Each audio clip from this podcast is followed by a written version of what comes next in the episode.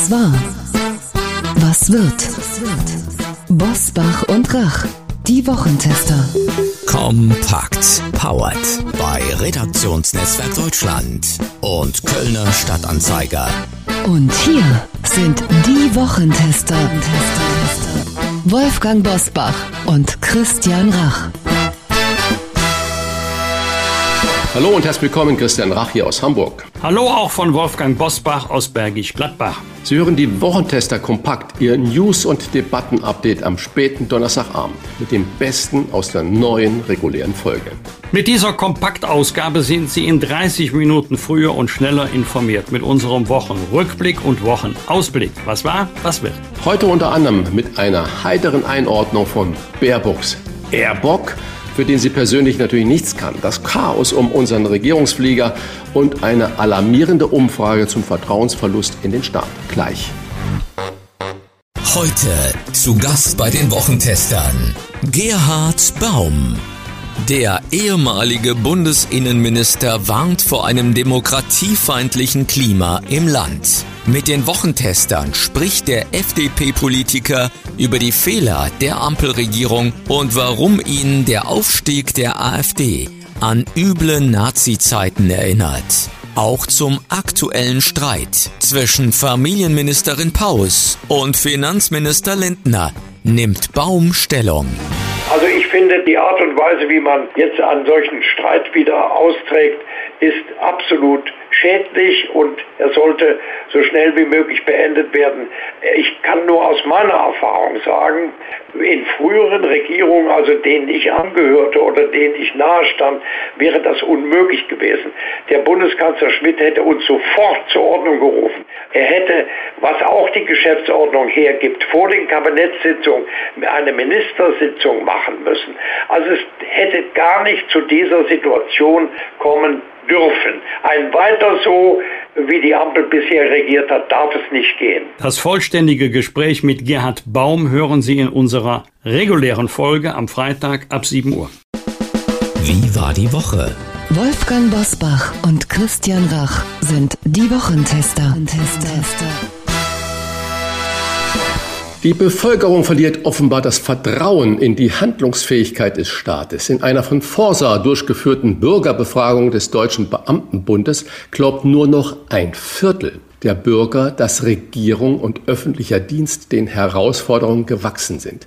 69 Prozent halten den Staat für überfordert. Das ist ein neuer Tiefpunkt. Wolfgang, 69 Prozent der Bürger halten den Staat für überfordert. Ich habe es gerade gesagt. Wie gewinnt der Staat dieses verloren gegangene Vertrauen denn zurück? Oder umgekehrt herum zuerst einmal, was ist denn passiert, dass das Vertrauen so in die Binsen gegangen ist. Immer mehr Bürgerinnen und Bürger haben das Gefühl, dass sich der Staat nicht mehr auf seine Kernaufgaben konzentriert und diese gut bewältigt, sondern dass durch die politischen Debatten der letzten Jahre immer mehr Themen in den Vordergrund gerückt sind, die Themen von Randgruppen sind. Ich nehme nur mal ein einziges Beispiel, um deutlich zu machen, warum die Menschen langsam, aber sicher an ihrem Staat verzweifeln.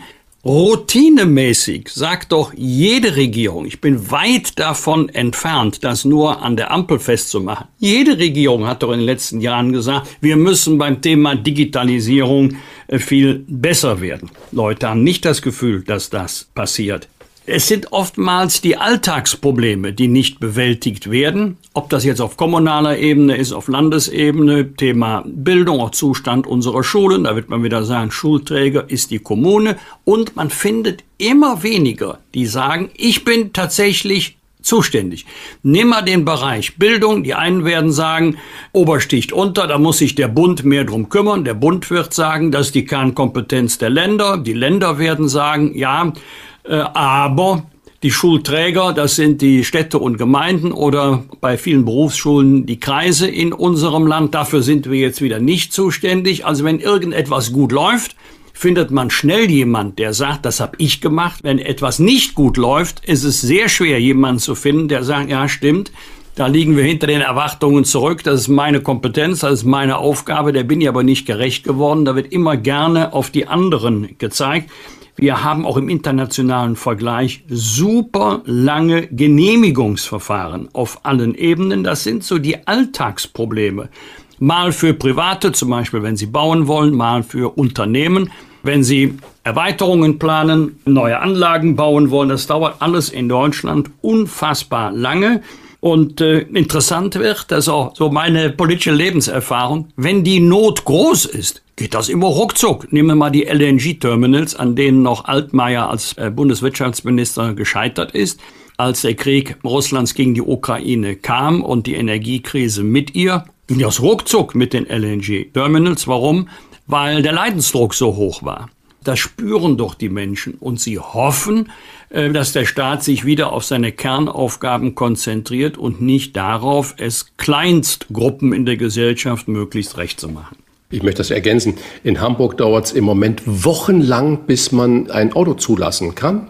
Ich glaube, dass das solche Punkte sind, wie du es gerade richtig äh, erwähnt hast, die natürlich bei den Leuten Frust hat. Und ein bekannter, befreundeter Unternehmer hat ein Baugrundstück gekauft. Du hast es auch schon erwähnt. Vor vier Jahren hatte fertige Pläne da drin, 15 Wohnungen äh, für Familien bauen. Genehmigungsbescheid, jetzt die Tage gekommen, vier Jahre Bearbeitung. Inzwischen rechnet sich das ganze Modell für ihn natürlich nicht mehr, weil vor vier Jahren hatten wir andere Preise, andere Zinsen und so weiter und so fort.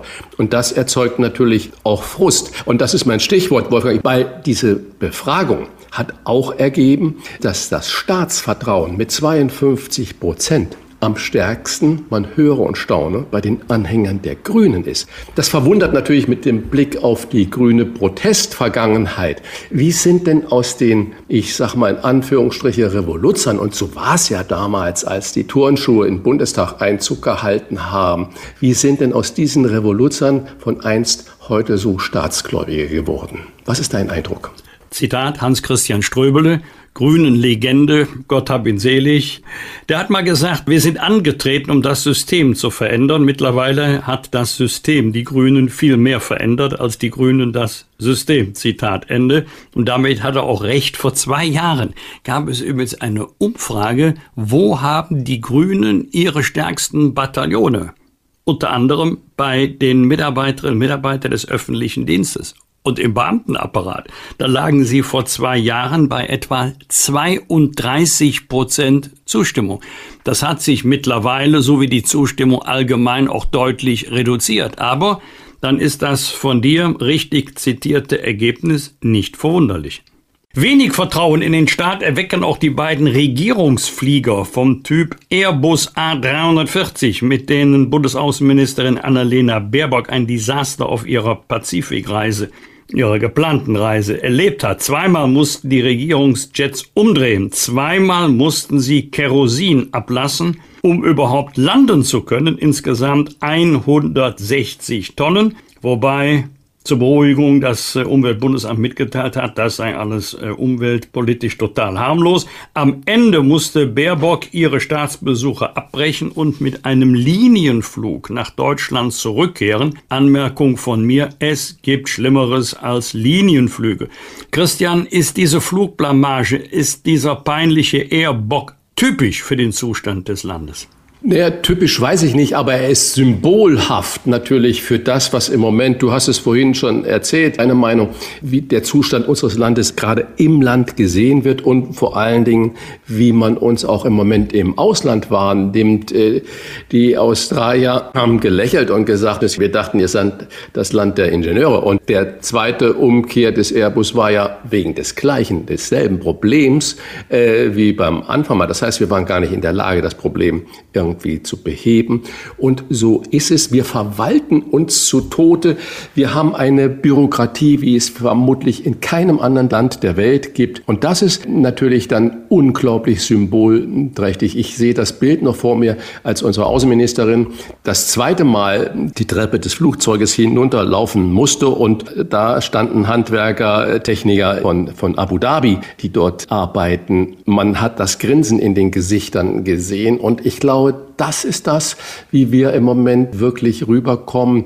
Wir sind Weltmeister im Moralisieren. Wir weisen alle auf Fehlverhalten hin und erzählen alle, wie es eigentlich besser gehen könnte und kriegen es nicht äh, gewuppt, dass man äh, von Europa nach Australien für ganz wichtige politische Gespräche äh, fliegen kann. Ähm, das ist natürlich ein ganz großes Armutszeugnis. Und ich glaube, das bringt auch wieder diese Verdrossenheit, über die wir vorhin schon gesprochen haben, den Vertrauen in den Staat zurück. Noch nicht mal die zwei Flieger kriegen sie irgendwie hin, dass das funktioniert. Aber nur am Rande. Wir haben drei blitzblank neue Airbus A350. Zwei davon sind schon absolut fertig und einsatzbereit. Ich habe nicht gelesen oder gehört, dass beide Airbus A350 als Regierungsflieger in dem Moment, als die Baerbock unterwegs sein sollte, musste, im Einsatz waren. Warum fliegt sie denn mit diesen Pannenflieger, mit denen ja auch schon Merkel und Scholz, damals noch Finanzminister, auf einer Südamerika-Reise äh, liegen geblieben ist? Warum fliegt sie denn mit den Maschinen und nicht mit den neuen, kostengünstigeren und Sprit weniger verbrauchenden Maschinen äh, A350? Sind das da irgendwelche Machtverhältnisse innerhalb der Regierung, dass man sagt, das ist Bundespräsident und Bundeskanzler vorbehalten oder was auch immer, wäre mal Das ist tatsächlich so. Ja, aber es wäre spannend, genau Es gibt diese Rangordnung, ne? Und der war reserviert wohl für Frau Faeser, wie man der Presse entnehmen konnte. Ja, das ist natürlich dann nochmal umso peinlicher. In dieser Woche hat die Jobplattform Stepstone eine Analyse veröffentlicht, die uns aufhorchen lässt, weil Stress und Mehrbelastung immer größer werden, vor allen Dingen für Mechaniker an Regierungsmaschinen, wollen 64 Prozent der Deutschen ihre Stelle wechseln. Das sind so viele Menschen wie nie zuvor. Mindestens einmal im Monat machen sich die Befragten Gedanken über eine berufliche Veränderung. Einer der Hauptgründe für die hohe Wechselbereitschaft ist neben Stress und Mehrbelastung die Situation auf dem Arbeitsmarkt. Dort werden Fachkräfte händeringend gesucht und man sich diesen Job mittlerweile aussuchen kann. Christian, erlebst du dieses Jobhopping auch in der Gastronomie und was bedeutet das für die Betriebe, vielleicht auch für die Gäste? Ja, ich würde es gar nicht so dramatisch sehen. Früher galt ja, mein Vater war bei Siemens und einmal Siemens, immer Siemens oder Leute bei Opel gearbeitet, haben es Opelianer oder bei Mercedes, man könnte sie jetzt alle aufführen. Man blieb ein Leben lang eigentlich bei seinem Arbeitgeber.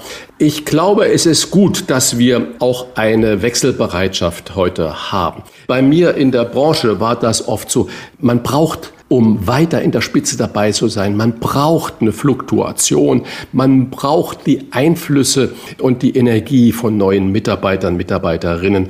Das ist absolut wichtig. Ich glaube nicht, und es hat sich da in dem Sinne des Jobhoppings in meiner Wahrnehmung, gerade in der Gastronomie, nicht so viel geändert, sondern die Wichtigkeit des Ganzen ist so. Es hat schon früher, wenn ich Bewerbungen bekommen habe und da waren tolle Namen dabei oder tolle Arbeitgeber dabei und dann, das hat mich alles gar nicht so richtig interessiert, sondern mich hat immer die Verweildauer interessiert. Und es gab auch früher schon Leute, die kamen von ganz vielen berühmten Kollegen, waren aber überall nur sechs Monate die habe ich erst überhaupt nicht eingestellt. Warum? Weil es gibt Leute, die saugen dich aus, ohne dass sie bereit sind, was einzuwerfen. Und als Arbeitgeber und Arbeitnehmer ist es auch ein Geben und Nehmen. Das heißt, ich möchte natürlich die Arbeitskraft eines Mitarbeiters, einer Mitarbeiterin haben und sie nutzen, nicht ausnutzen, aber nutzen. Und umgekehrt kann der Mitarbeiter natürlich dann auch von profitieren und sich selbst weiterbilden. Also das ist ein Geben und Nehmen. Und deswegen würde ich dieses nach neuem Streben gar nicht so negativ betrachten. Wenn das aber andere Gründe hat und nicht Fortbildungsgründe oder nicht auch berufliche Gründe, sondern wo man sagt, es ist Bequemlichkeit, dann ist es natürlich fatal. Früher gab es ja noch in der Zeit, als ein Überangebot an Arbeitnehmern da war, gab es auch viele, die gesagt haben, ich will überhaupt nicht mein Viertel, meine kleine Stadt verlassen. Das heißt also, das hat sich zum Positiven gewendet. Wenn Arbeitsbedingungen heute stimmen, dann ist der Wechsel auch sinnvoll. Also ich würde dieses gar nicht so dramatisch bewerten. Ein anderes Thema noch als Rausschmeißer, Wolfgang. Mal wieder gab es Zoff in der Ampel. Die Bundesfamilienministerin Lisa Paus hat die Steuerentlastungen für Unternehmen gestoppt, die FDP-Chef und Finanzminister Christian Lindner mit seinem Wachstumschancengesetz geplant haben. Ist genau so eine Aktion, wie wir sie die Tage jetzt da im Kabinett erlebt haben, nicht auch Teil der Politikverdrossenheit, über die wir schon jetzt sprechen? Ist das nicht das, was die Menschen, die Bürger, die Bürgerinnen als Bild haben von den handelnden Personen, dass man sagt, die kriegen noch nicht mal das hin, dass sie sich hinter den Kulissen einigen, sondern da wird mit großem Tamtam -Tam ein Gesetz, was die Wirtschaft wieder stärken soll, was äh, auch die Grundlage bietet für die gesamten sozialen guten Taten, die wir auch als Staat leisten sollen und auch müssen und tun. Das muss natürlich verdient werden und wir müssen die Wirtschaft ja ankurbeln. Ist es eine Retourkutsche von Paus dafür, dass Lindner nicht mehr Geld für die Kindergrundsicherung zugestehen will?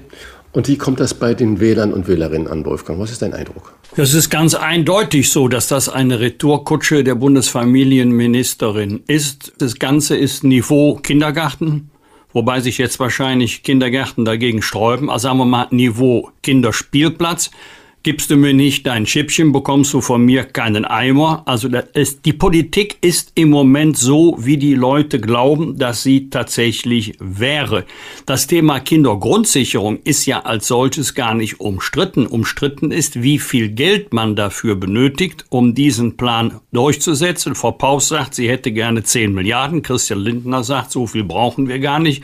Er rechnet mit 2 Milliarden. Da es sich ja nicht um Gnadenakte handelt, die der Staat gewährt, sondern um Ansprüche, kostet es am Ende so viel, wie es kostet. Ob wir jetzt näher an den 10 Milliarden sind oder näher an den 2 Milliarden, das werden wir noch sehen. Das bleibt abzuwarten in der politischen Praxis.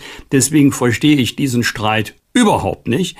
Vor allen Dingen nicht, warum er im Kabinett ausgetragen wird. Man darf sich das ja nicht so vorstellen, dass man permanent mit ganz unterschiedlichen Vorstellungen sich zu einer Kabinettssitzung trifft. Die sind manchmal sehr, sehr kurz, diese Kabinettssitzungen. In der Regel sind sie mittwochs vormittags. Die müssen vielleicht nur eine Stunde, anderthalb dauern, länger nicht. Warum? Weil vorher alles abgestimmt wird zwischen den Ressorts und ins Kabinett kommen dann die Themen, die streitfrei sind. Das hat sich auch bewährt, vor allen Dingen, damit dieser Streit nicht vor, all, vor den Augen der Öffentlichkeit ausgetragen wird. Hier legt man es geradezu darauf an, in der Öffentlichkeit zu dokumentieren, dass man sich in der Ampel nicht einig sind. Also das ist ein neuer Politikstil. Und jetzt wird natürlich verwiesen auf die nächste Klausur in Meseberg. Da wird man sich irgendwie mit einem Formelkompromiss einigen, damit da alle gesichtswahrend rausgehen. Aber es ist nur ein Beispiel von vielen, wie Politik eigentlich nicht sein sollte. Hängt sicherlich auch damit zusammen, dass wir jetzt mitten in Wahlkämpfen stecken, sowohl in Hessen als auch in Bayern. Also arbeitet man in Berlin miteinander, nolens volens, und vor Ort tritt man als politische Konkurrenz an und profiliert sich nicht nur gegenüber der Opposition, sondern auch gegenüber dem Koalitionspartner in Berlin. Du als Politik-Insider. Für mich wirkt das ja so, dass zum Beispiel unsere Bundesfamilienministerin Paus sich 0,0 Gedanken gemacht hat oder dass es ihr völlig wurscht ist, wie das Ganze wirkt. Ist das so, dass man da in so einer Blase drin sitzt? Wir haben das Erstarken der AfD, wir haben diese Umfragen, Politikverdrossenheit, dass 75 Prozent oder 70 Prozent der Menschen absolut der Politik nicht mehr Handlungsfähigkeit zutrauen. Macht man sich da als handelnde, als verantwortungstragende Person, Minister, Ministerin, überhaupt keine Gedanken drum, prallt das so ab, diese Wirkung, die man dann im Lande damit verbreitet.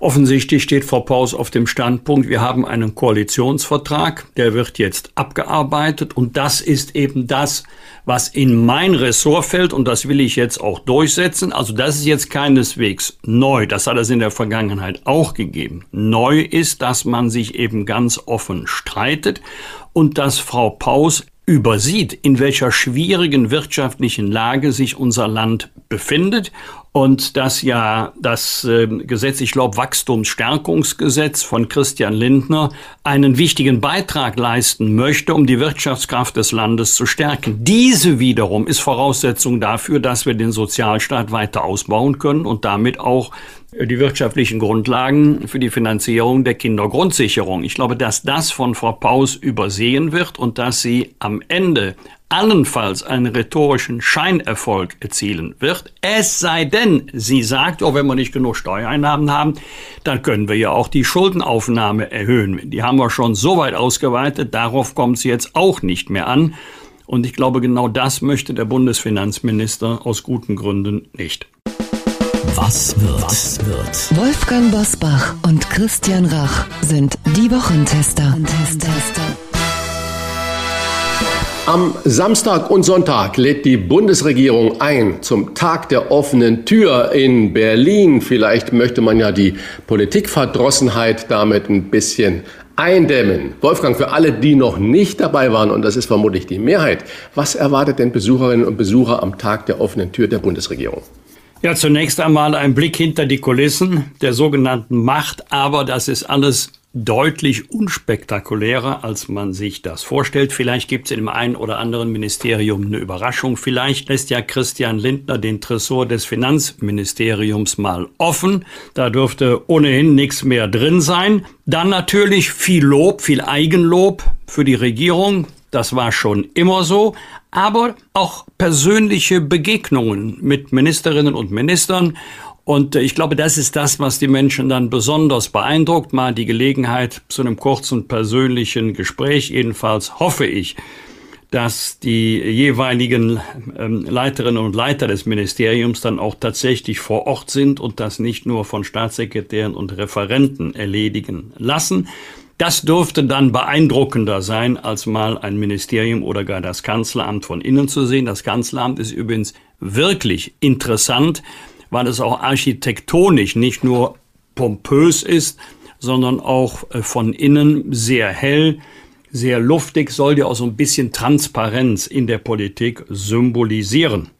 Am 20. August 2018, vor fünf Jahren, es war damals ein Montag, hat die Schülerin Greta Thunberg in der schwedischen Hauptstadt Stockholm damit begonnen, für das Klima zu streiken. Christian, es überrascht, dass das gerade mal erst fünf Jahre her ist.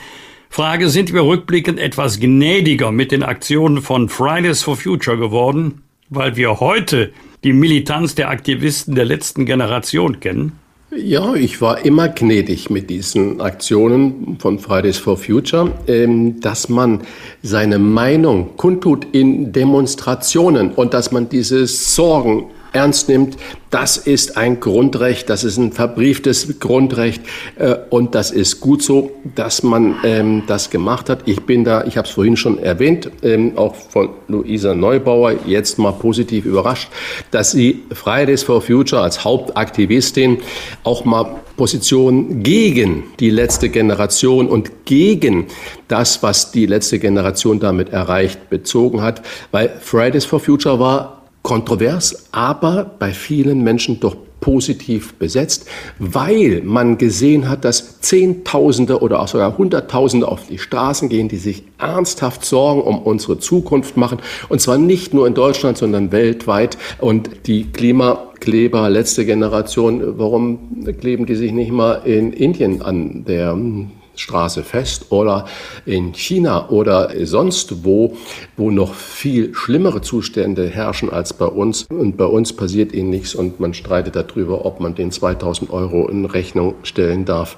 für das, was sie an Kosten verursacht haben. Also mich erstaunt es, dass es erst fünf Jahre her ist, um nochmal deine Frage zu beantworten.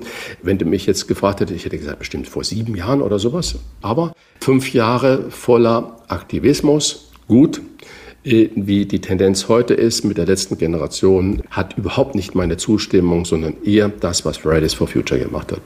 Am Sonntag findet in Köln der zweite Ukraine-Tag statt. Ein Festival für ukrainische Kunst und Kultur. Als Reaktion darauf hat sich ein pro-russischer Autokorso durch die Innenstadt mit etwa 200 Autos angekündigt. Wolfgang, der Russland-Ukraine-Konflikt oder Krieg auf deutschen Straßen, macht dir das Angst oder bleibst du da gelassen? Eine Angst macht mir das nicht, aber es ist immer wieder schwierig, wenn zwei ganz konkrete Haltungen und Meinungen aufeinander prallen, nicht nur in Form einer verbalen Auseinandersetzung. Das ist in einer pluralen Gesellschaft die Regel, das ist ja keine Sensation, sondern wenn diese Konflikte auf den Straßen ausgetragen werden. Ich möchte sowieso nicht, ganz generell, dass Konflikte, die ihre Ursachen in anderen Ländern haben, auf deutschen Straßen und Plätzen vielleicht sogar mit Gewalt ausgetragen werden. In Deutschland kann man für fast alles und gegen alles demonstrieren, aber bitte gewaltfrei mit Worten und nicht anders.